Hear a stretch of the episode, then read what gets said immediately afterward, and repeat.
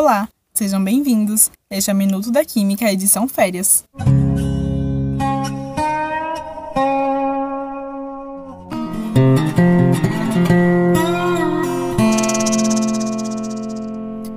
Hoje iremos falar um pouco sobre argumentação no ensino de ciências. Ficaram interessados? Então vamos nessa.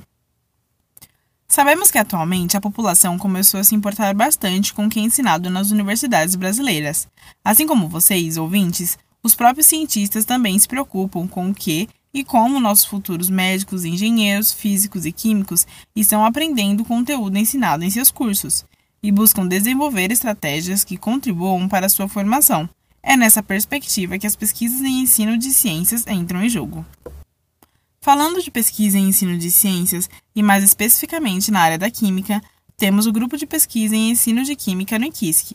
Os estudos envolvidos nesse grupo são variados, mas o que vamos discutir hoje envolve o ensino da argumentação e o seu uso em estudos de casos. A argumentação é uma habilidade que muitos podem atribuir ao cientista, afinal, ele sempre tem a resposta ou opinião sobre uma grande gama de assuntos, não?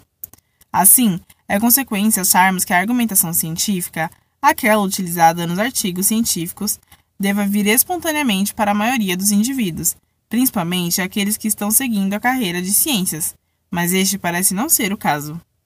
Estudos recentes sugerem que a argumentação científica não vem espontaneamente para a maioria dos indivíduos, e sim que essa habilidade extremamente importante para os cientistas é adquirida através da prática. Pesquisadores do IQISC utilizaram essa informação e conduziram um experimento com dois grupos de alunos de graduação em Química. Ambos os grupos tinham que argumentar sobre um determinado assunto, mas apenas um deles obtiveram instruções de como estruturar um argumento forte de qualidade. E adivinhem, o grupo que recebeu as instruções organizou um argumento de maior qualidade. Tudo indica que quando o aluno é instruído nos detalhes do que constitui um bom argumento, estes alunos se saem melhor em relação aos que não receberam qualquer instrução. De maneira geral, a estrutura dos argumentos engloba o dado científico confiável, a conclusão que se tem deste dado e a justificativa para sua conclusão. Com essa estrutura base, qualquer um pode construir um argumento científico válido, desde que os dados sejam cientificamente confiáveis, as conclusões coerentes e as justificativas relevantes. Estudos apontam que utilizar a atividade chamada estudo de caso pode ajudar no desenvolvimento da argumentação em alunos de diferentes níveis de ensino, desde a educação básica ao ensino superior.